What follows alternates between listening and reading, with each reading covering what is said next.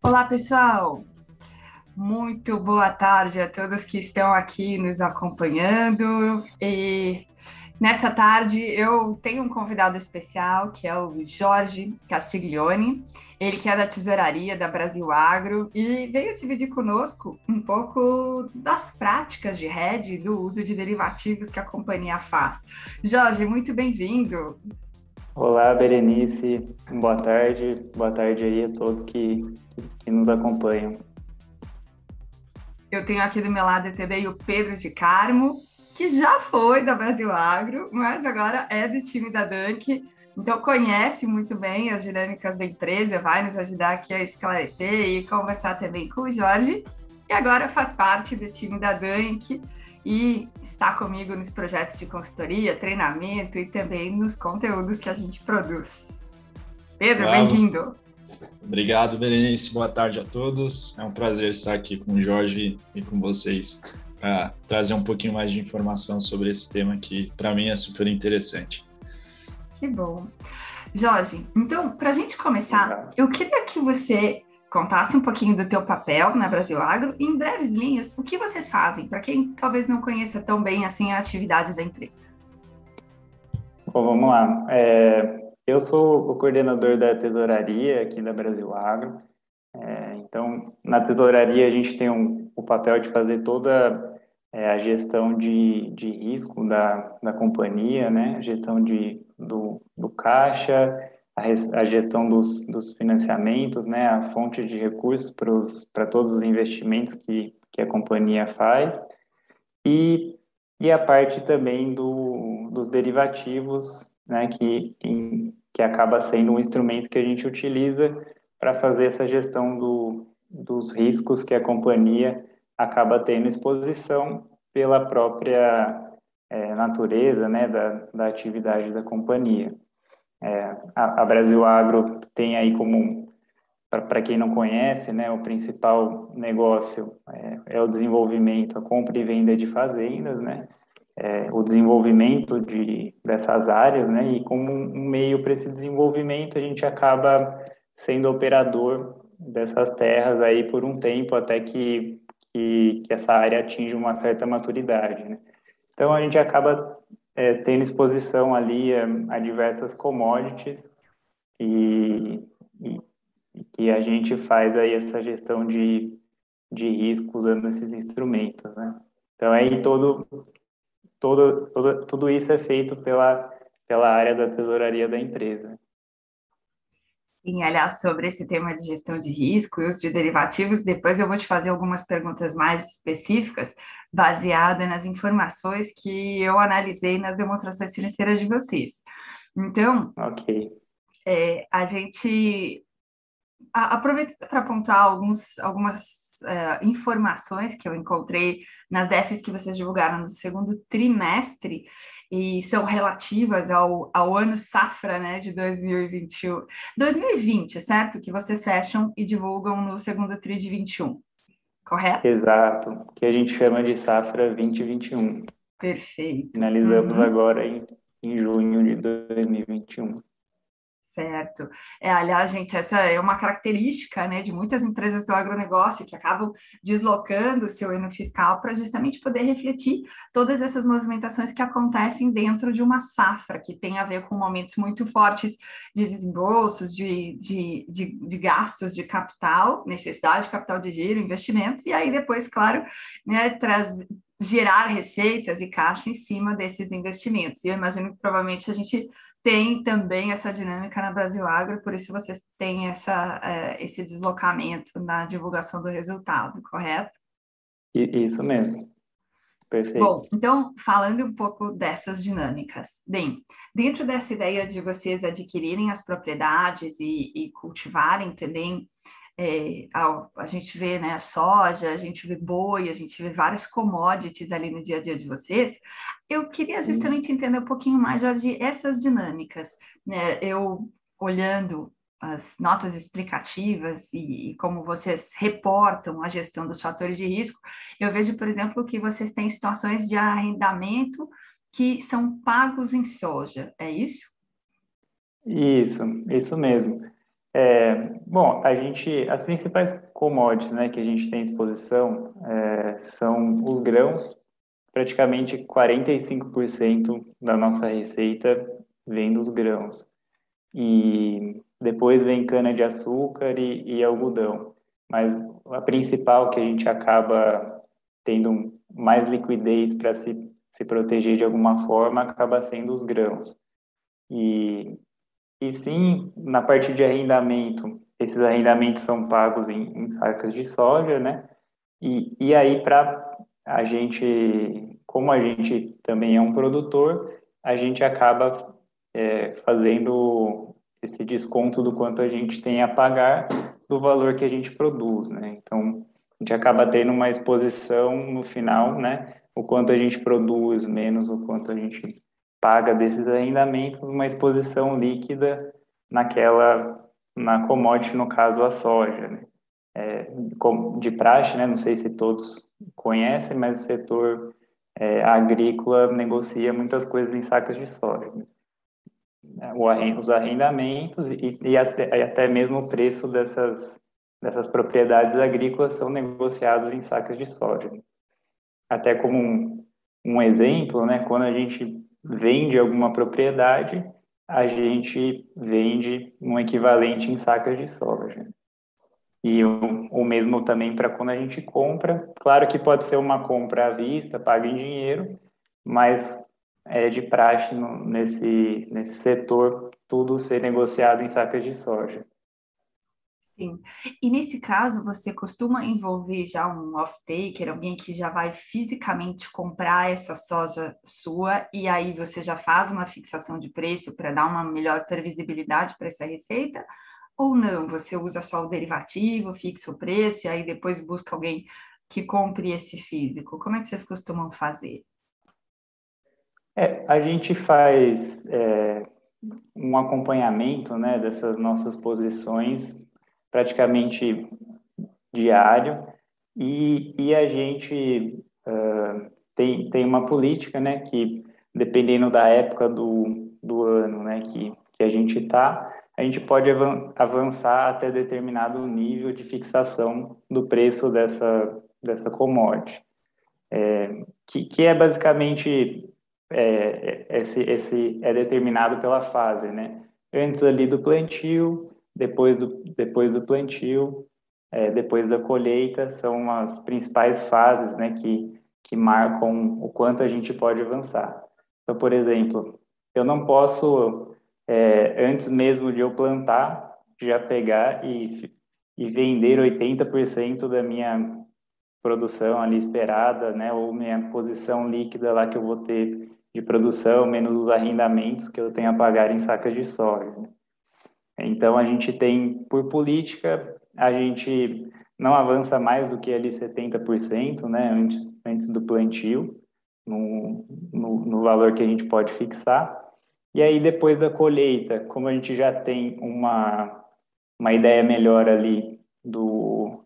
Aliás, desculpa, depois do plantio e antes da colheita, a gente pode avançar até 80%, e depois da colheita, que a gente já está ali com o produto em estoque, a gente poderia ir até 100%. Né? Não tem aquele risco é, climático e tudo mais que a gente está exposto e de, e de, ter ali alguma quebra de safra que a gente fique com um volume negociado acima ali do que, do que a gente vai produzir. Né? Esse é um, é um risco que a gente é, não quer correr de maneira alguma, né? Esse, ficar era, era justamente a mais do que a gente espera produzir. Era justamente esse ponto que eu ia tirar em relação à divisão da, das porcentagens que vocês podem estar tá trabalhando. Então, vocês pensam, além da gestão de risco financeira, também da produtiva em si, da agrícola, né? Que seria a questão que, como vocês no começo do plantio vocês não têm uma previsibilidade de quanto de fato vocês vão estar tá produzindo, vocês é, vocês então diminuem essa, essa exposição, vamos dizer assim, né? Isso mesmo, Pedro. E, e ali, e bem no início, né, que é uma fase que a gente estava até agora há pouco, é, a gente acaba, é, nos, a gente vai se balizando pelos nossos custos, né? É um período que a gente vai fazer a compra de insumos, então é, praticamente 30% ali do, do, nosso custo são os insumos, né, e, e são em dólares também. Então, a gente vai fazendo essa trava da relação de troca insumo-produto, e esse é todo, é o início, né, da nossa gestão de risco. E, e também complementando, né, a, a pergunta da Berenice, a gente, uh, além das trades, né, da, de, de outras contrapartes, a gente também faz só a negociação do, do derivativo em si, né, com, utilizando os instrumentos de futuros de, de opções, a gente é, pode fazer só negociação, fixação de preço com derivativo e ou também fazer esse mix já negociar com alguma trade, alguma contraparte, um comprometimento do, do, do volume físico para entrega de fato. No caso do derivativo, seria só o ajuste financeiro, né? Sim.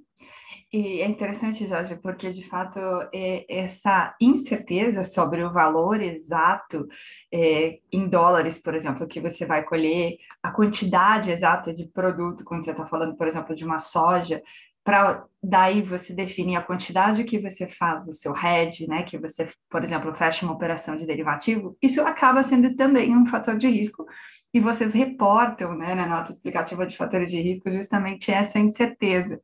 E esse modo como você dividiu conosco que vocês gerenciam, que é ir fazendo mais hedge na medida em que você se aproxima da colheita, que você vai fechando a safra e vai tendo maior certeza, né, maior assertividade sobre a quantidade e depois também o valor em dólar, é uma prática que a gente vê ser muito comum dentro do agronegócio. E, e, pelo que você nos contou, então, o índice de hedge de vocês é bastante alto, né? Vocês já vão fazendo um hedge até bastante expressivo quando a safra vai se aproximando, você falou em 70%, né, no início da safra, e até 100% quando você chega ali perto do período de, de, de comercialização, é isso? É, ali, é, depois que a gente já fez a compra dos insumos, realmente a gente é, já, já fez ali a compra dos insumos, né? A gente pode avançar ali, lá até os 70%, né? A gente já tem grande parte do nosso custo com, com um valor definido e, e aí depois... Mas isso, veja, não quer dizer que a gente está, de fato, comprometendo, né? É, essa entrega, porque é, esse 70% pode ser composto por vendas de físico e com vendas de derivativos. Então, porque é, é claro que o risco de eu vender um derivativo mais, a mais do que eu vou produzir também é, é, é importante, né? A gente não quer que isso aconteça, mas o, vamos dizer, o custo de eu, de eu comprometer o físico a mais, ele acaba sendo maior, porque vai, além de ter esse ajuste financeiro, teria uma espécie de multa, né? Que a gente chama de washout, das tradings para é, por conta de eu não entregar uma mercadoria.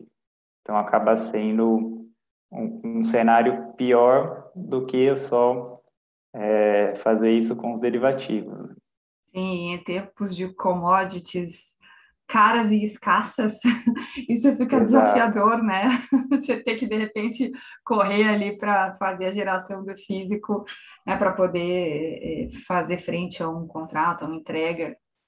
Isso, né, porque as tradings já vão ter muitas vezes a, é, essa, essa mercadoria já comprometida né, para exportação, por exemplo, e, e eles não receberem essa mercadoria acaba sendo muito, muito ruim para eles, né, especialmente se, se, se, se, a gente tiver um movimento de preço muito grande, é, acaba sendo é, pior ainda. Então, por isso que esse caso é, é, um cenário pior do que apenas o ajuste financeiro de um, do derivativo.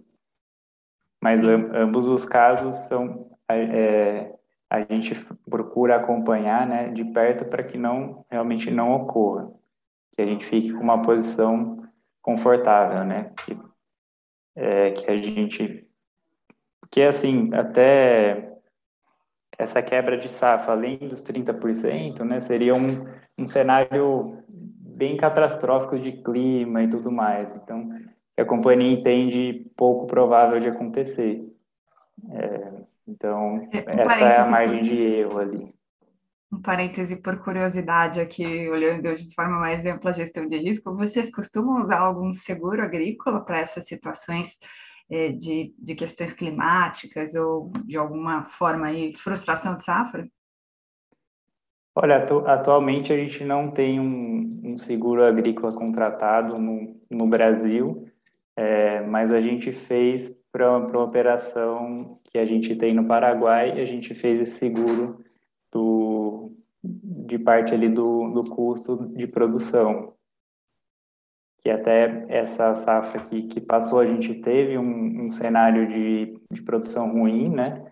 E e, e a gente tinha esse seguro contratado. Perfeito. Aqui, aqui no caso do Brasil, a gente é, chegou a fazer cotações, mas tivemos um, um custo muito elevado para fazer esse seguro. Esse universo de seguro agrícola ainda tem bastante espaço, né, para a gente, enfim, desenvolver novas soluções, melhorar os custos e prover é, essa proteção dos, de todo esse conjunto de riscos operacionais, né? porque quando a gente fala de gestão de risco financeiro, de uso de derivativos, a gente está falando sobre o preço daquela commodity, mas a questão né, da quantidade colhida, por exemplo, e, e enfim, é, questões relativas à safra, a gente não consegue resolver via derivativos. Então, Exato. Caberia, assim, muito bem a combinação dos dois. Perfeito. Mas falando então sobre derivativos um pouquinho mais, quando a gente olha aqui nas demonstrações financeiras de vocês, temos uma lista bastante extensa de derivativos que vocês usam. E aí, só para citar alguns, para melhor acompanhamento aqui de quem nos ouve, por exemplo, aqui vocês colocam vários derivativos de moeda, de dólar, com vencimentos que vão desde julho 21 até janeiro 23 eu vejo que você tem aqui opções é, puts, né, que são opções de venda, calls, que são opções de compra, você tem vários NDFs, e depois você tem também uhum. toda a parte de commodities, soja, milho, algodão, etanol, eh, desculpe, etanol, boi gordo, e tem também a parte de juros, né, que são swaps de taxas de juros. E em commodities a gente vê opções, a gente vê futuros, e, e, e aí a gente não vê NDF. Exceto aqui um que é, você coloca que é balcão barra bolsa, mas pelo que eu entendi é futuro também. Então, eu gostaria de te pedir, Jorge, só para você contar um pouquinho mais para a gente sobre essa decisão acerca do uso dos instrumentos. Esse é um tema que a gente okay. discute muito, né, quando a gente está aí desenvolvendo as políticas de rede também nos nossos treinamentos. Qual é o melhor instrumento? A gente sabe que tem prós e contras, mas a gente queria saber de vocês, como é que vocês tomam essa decisão? Olha, é, o principal é assim, a gente tem, é, faz a elaboração né, de todo ano, um orçamento ali do ano, do que a gente prevê é, ter ali de, de produção, né, de custos e tudo mais, e aí com isso a gente consegue ter um mapeamento do, de, do que a gente vai ter de exposição, né, nos, nos diversos ativos. Então, por exemplo, eu vou ter minha produção esperada de soja, eu também já vou saber o, os meus custos, então eu vou ter uma ideia da exposição ali que eu estou na commodity soja e também como é um mercado, né, uma commodity, um mercado internacional que a gente negocia, né, a commodity lá em dólar, eu também já vou saber a minha exposição cambial. Então, fazendo esse mapeamento, né, do, do orçamento de todos os ativos, dos meus custos, né, o que, que é exposição em dólar, o que, que é em reais, a gente vai ter mapeado todas essas exposições, né, e com isso eu vou conseguir saber, por exemplo, no caso do dólar, a minha posição líquida, né, eu vou ter um determinado passivo ali em dólar que vai envolver principalmente todos esses insumos né, que eu vou utilizar ali na produção. É, atualmente a gente não tem dívida em dólar, tá? Toda, toda a dívida da companhia é em reais. E, e aí a gente, com esse mapeamento, vai buscar proteger a nossa margem, né? A margem esperada. E, e aí a gente é, tem lá disponível todos esses instrumentos, né, que você citou, os futuros, as opções. E, então a gente vai fazendo é, vai fazendo cenários, né? Se você olhar, a gente tem bastante coisa de futuros, que aí eu já vou futuros, eu estou vendendo e já garantindo aquele preço, né? E as opções acabam sendo para eu ter uma certa flexibilidade, né? Por exemplo, a, a compra de uma put é, permite eu ter um piso, né? Que eu vou ter um preço que eu que, mínimo ali que eu posso vender, mas num cenário de preço em alta eu, eu posso ter uma participação, né? Nesse nesse aumento de preço. Então esse seria um exemplo, né? De de uma opção que, eu, que a gente poderia usar e é, o racional dela, né? Eu poder ter uma participação ali numa alta. Esse seria um, um exemplo. E hum, com essa volatilidade toda que a gente anda tendo nas commodities e também no câmbio, a gente acompanhou um aumento importante nos preços das opções, né? Os prêmios ficaram caros. E aí vocês costumam fazer estratégias combinando, por exemplo, uma opção que você compra e outra em que você vende para tentar baratear esse prêmio? Isso, também.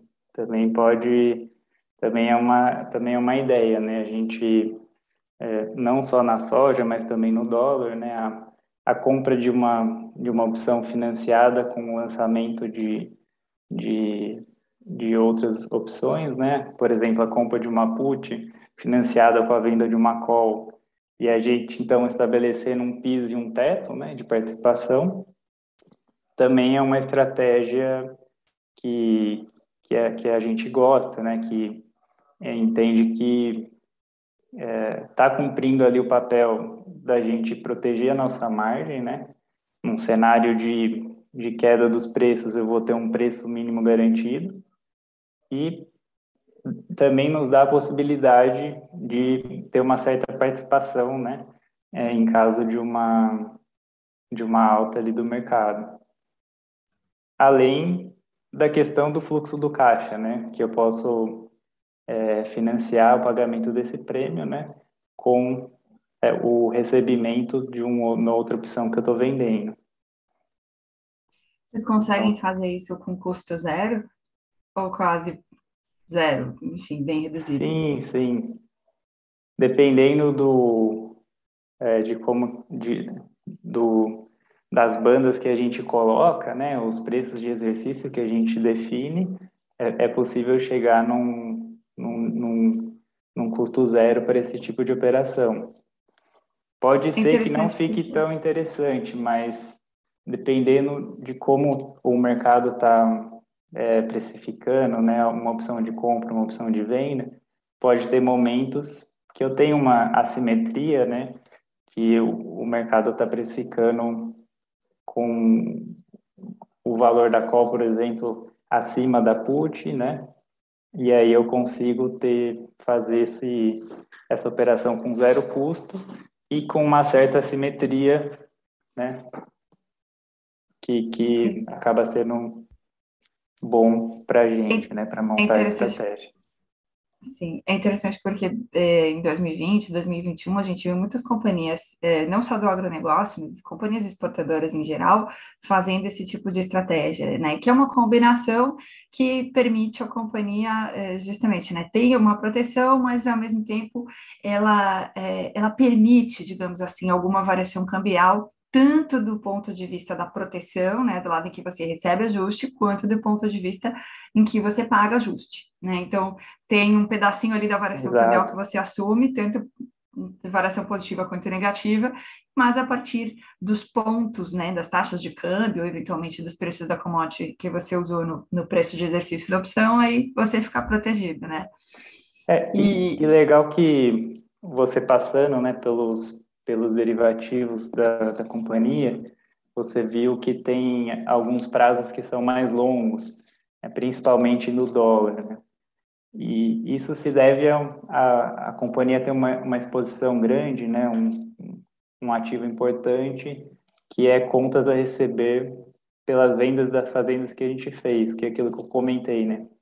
É, essas fazendas são negociadas em sacas de soja, então a gente tem e, e, foram parceladas, né? Então a gente tem atualmente parcelas lá até 2029 é, a receber, né? Volumes de sacas de soja e, e, e aí a gente já fez parte dessa proteção, principalmente da exposição cambial desse recebível que a gente tem.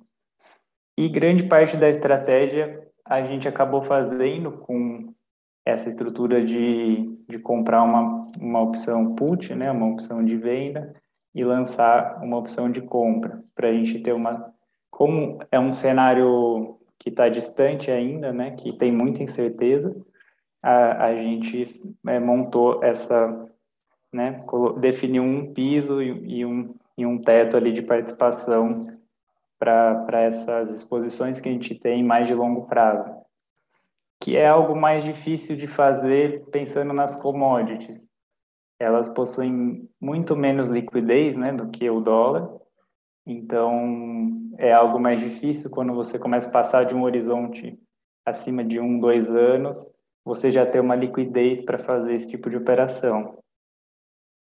Então a gente é, por isso que tem aí algumas posições mais longas no dólar e nas commodities você vê posições mais curtas.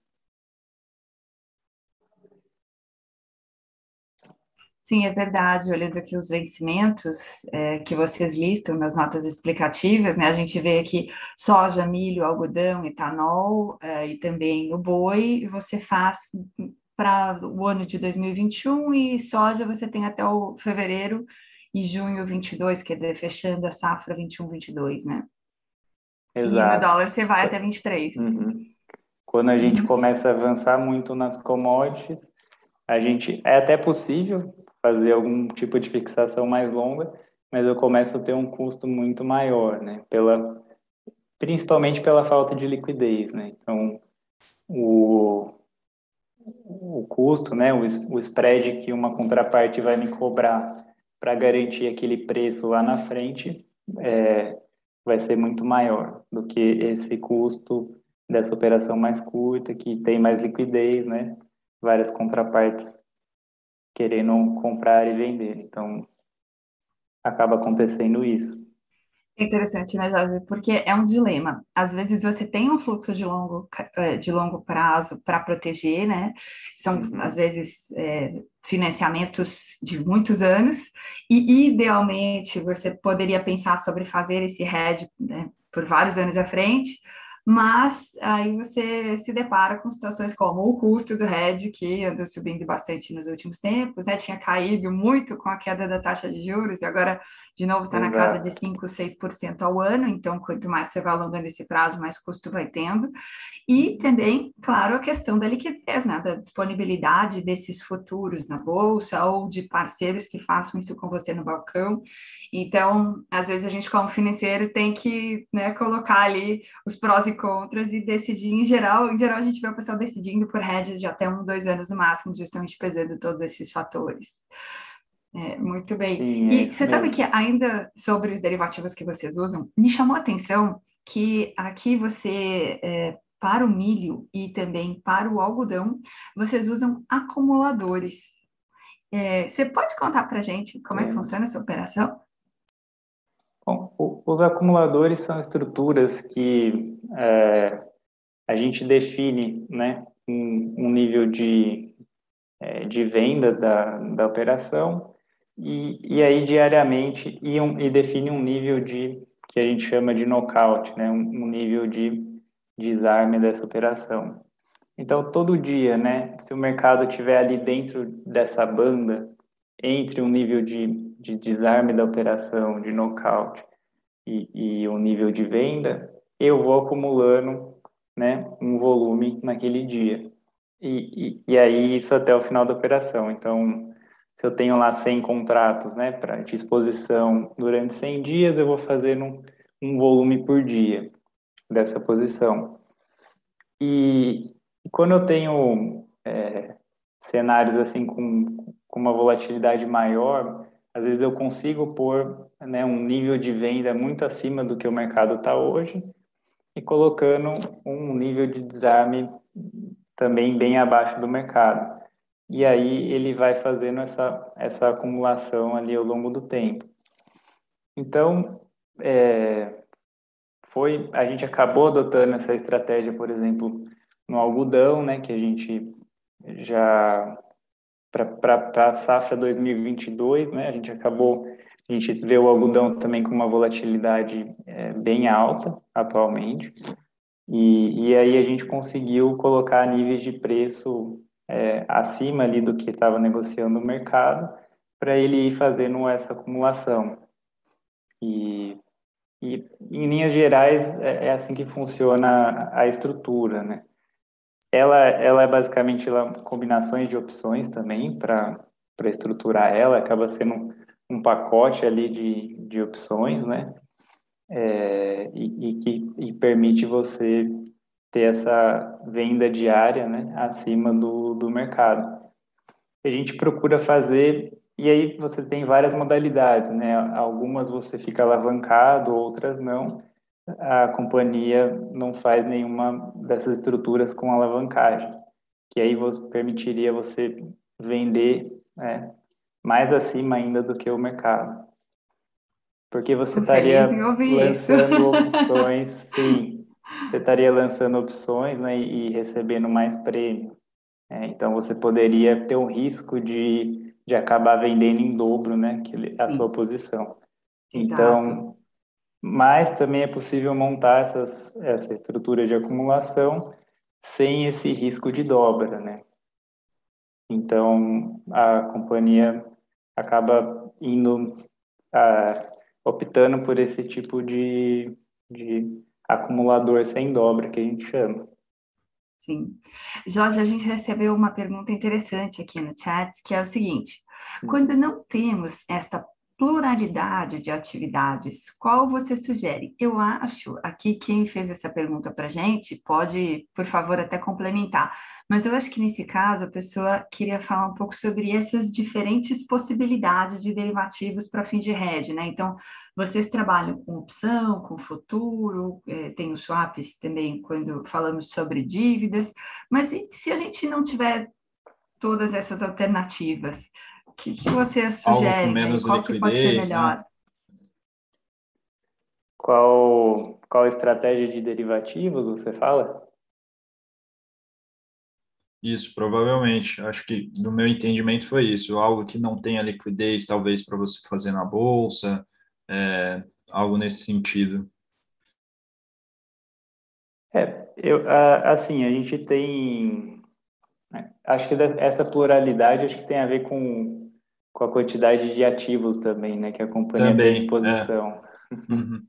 É, realmente são, são é, bastante ativos que a companhia tem à disposição, mas a gente acaba focando, claro, nos, como eu mencionei né, no início, naqueles que são os principais é, geradores de, de resultado para a companhia, né, que acaba sendo, então, principalmente o grão, acaba sendo o foco da companhia, soja e milho, e, e aí, enfim, acho que um acho caso, que... né, que poderíamos citar seria do etanol, né, que na bolsa tem pouca liquidez e, e a gente Exato. não tem. O, o etanol é um exemplo que a gente é, buscou com diversas contrapartes, né, e está tentando desenvolver mais a liquidez desse produto.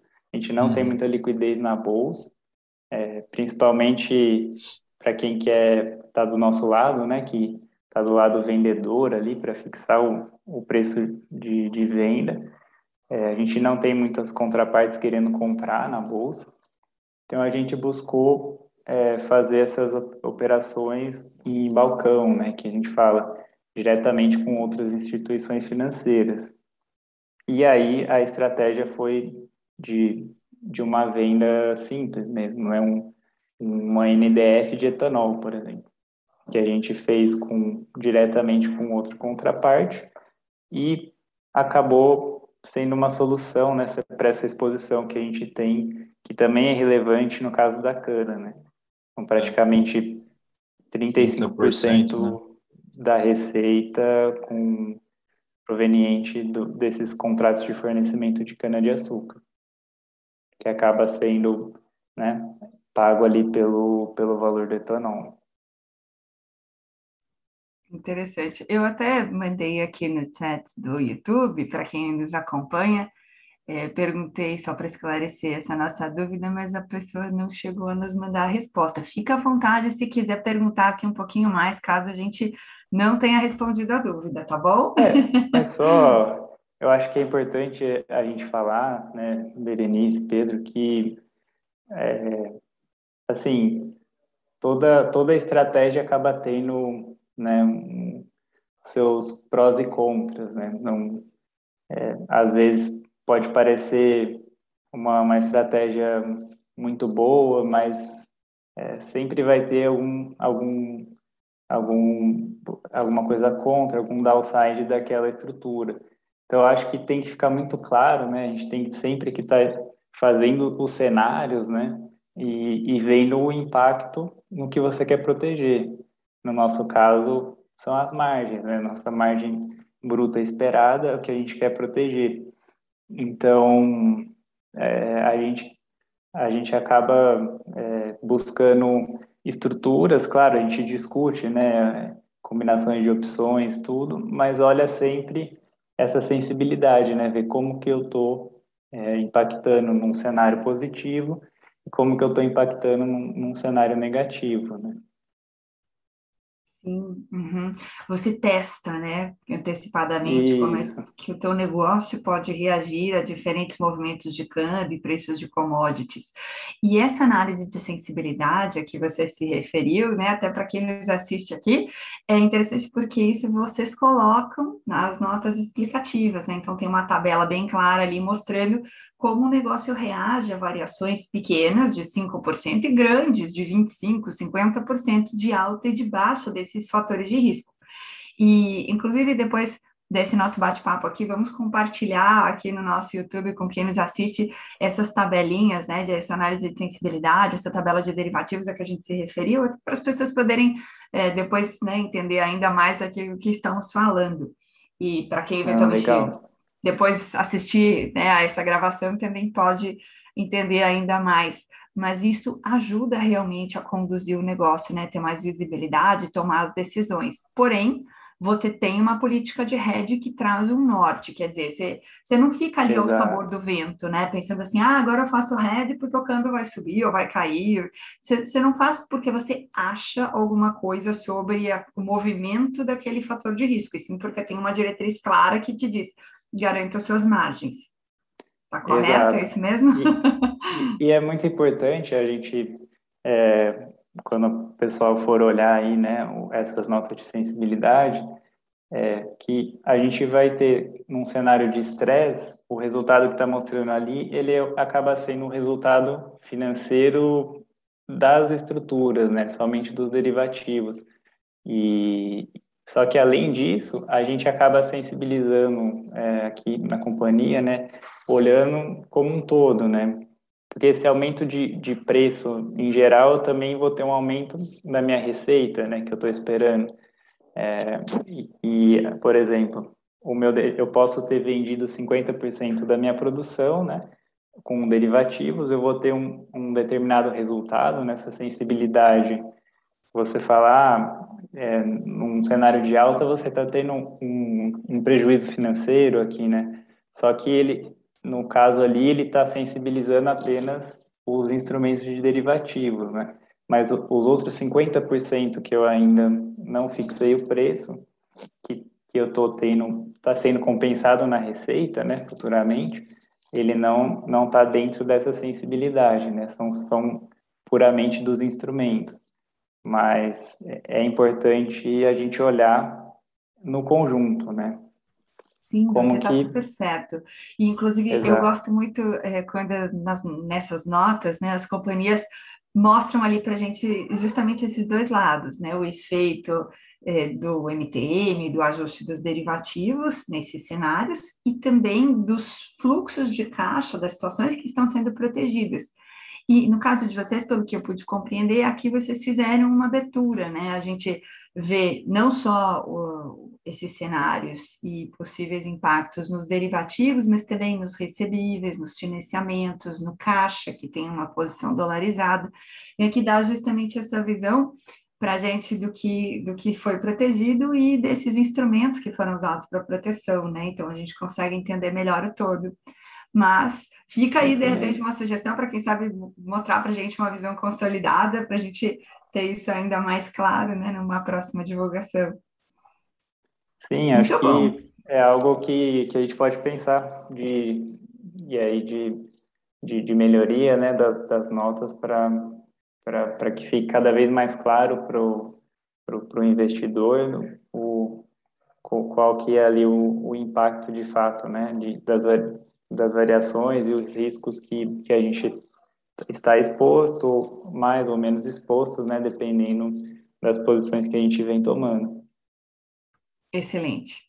Bem, Jorge, olha, a gente já falou bastante aqui e eu queria te agradecer demais por todas as informações que você compartilhou conosco, pelo conhecimento que você dividiu com a gente né, por essa abertura, por ter aceito o nosso convite.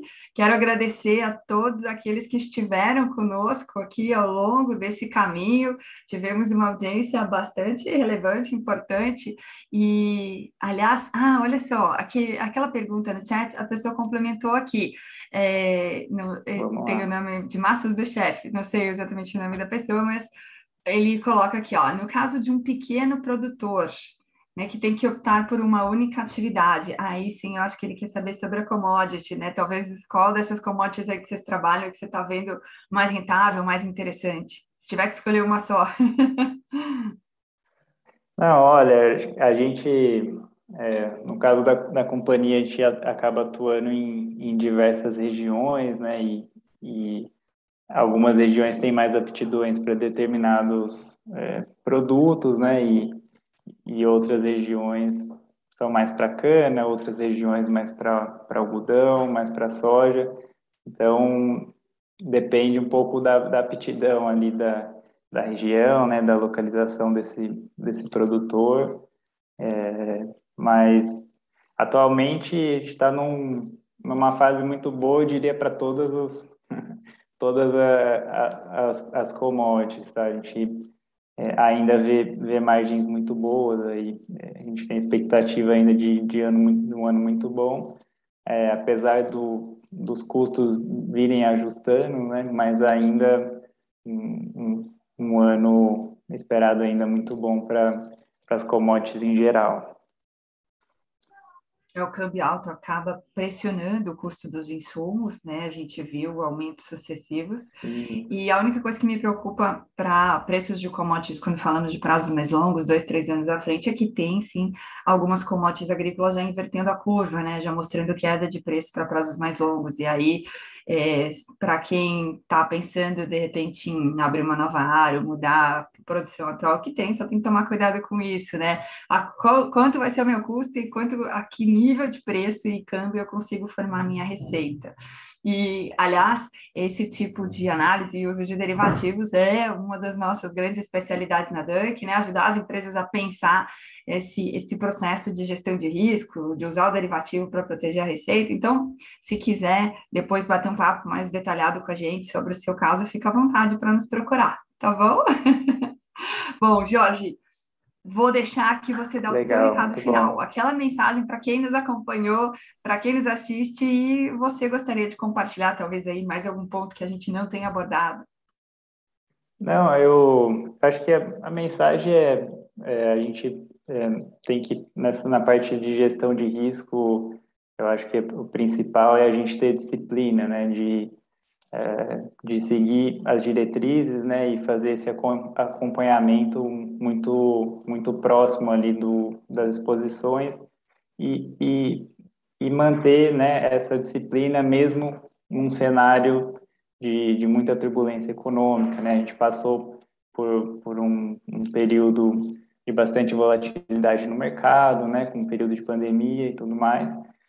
E, é, e, a, e a gente deve manter essa disciplina, né, de seguir fazendo as, as nossas operações, né, com base na proteção que a gente quer ter, e, e, e seguir isso, né, para garantir ali as suas margens no, no, final do dia. Então, que é você ter a disciplina e manter isso, independente do se eu estou num cenário de bonança ou não, acho que que é o principal assim para você ter um sucesso, né, ao longo do tempo, porque né, não, não é só um ano que vai definir o, o seu sucesso ali, vão ser, é, vão ser ali ao longo do tempo, né? Então, não adianta ter um, um, um, ano muito bom e depois um ano muito ruim, né? Eu acho que o, o segredo é eu ter essa, essa constância, essa disciplina né, na, na gestão do risco. Então, acho que a, que a mensagem eu agradeço Berenice, Pedro aí pelo, pelo espaço. Foi um, um prazer falar com vocês e estou aí à, à disposição para uma próxima conversa. Muito obrigada, Jorge. E o nosso canal Dunk Entrevista fica aberto aqui para sempre que você quiser vir dividir com aqueles que nos assistem, nos seguem e vários outros, né, que acabam vendo depois desse vídeo. Você recebeu vários elogios aqui no chat de que você foi muito didático nas suas explicações. Pessoal feliz aí pelas informações que você compartilhou. muito obrigada, Legal. então, mais uma vez. Uma ótima um ótimo fim de tarde para aqueles que nos acompanham, para você também, Jorge, Pedro. E Obrigado. Muito obrigada, gente. Para quem gostou aqui desse nosso bate-papo, por favor, deixa seu like. Se ainda tiver perguntas, quiser me dar alguma pergunta para o Jorge, também fica à vontade de deixar registrado aí né, nos comentários desse vídeo. E continue conosco, a gente regularmente produz conteúdos de qualidade, informações sobre gestão financeira, rede, uso de derivativos aqui no canal. Super obrigada, gente. Obrigada, Jorge Pedro. Obrigado. Boa tchau, tchau. tchau, tchau.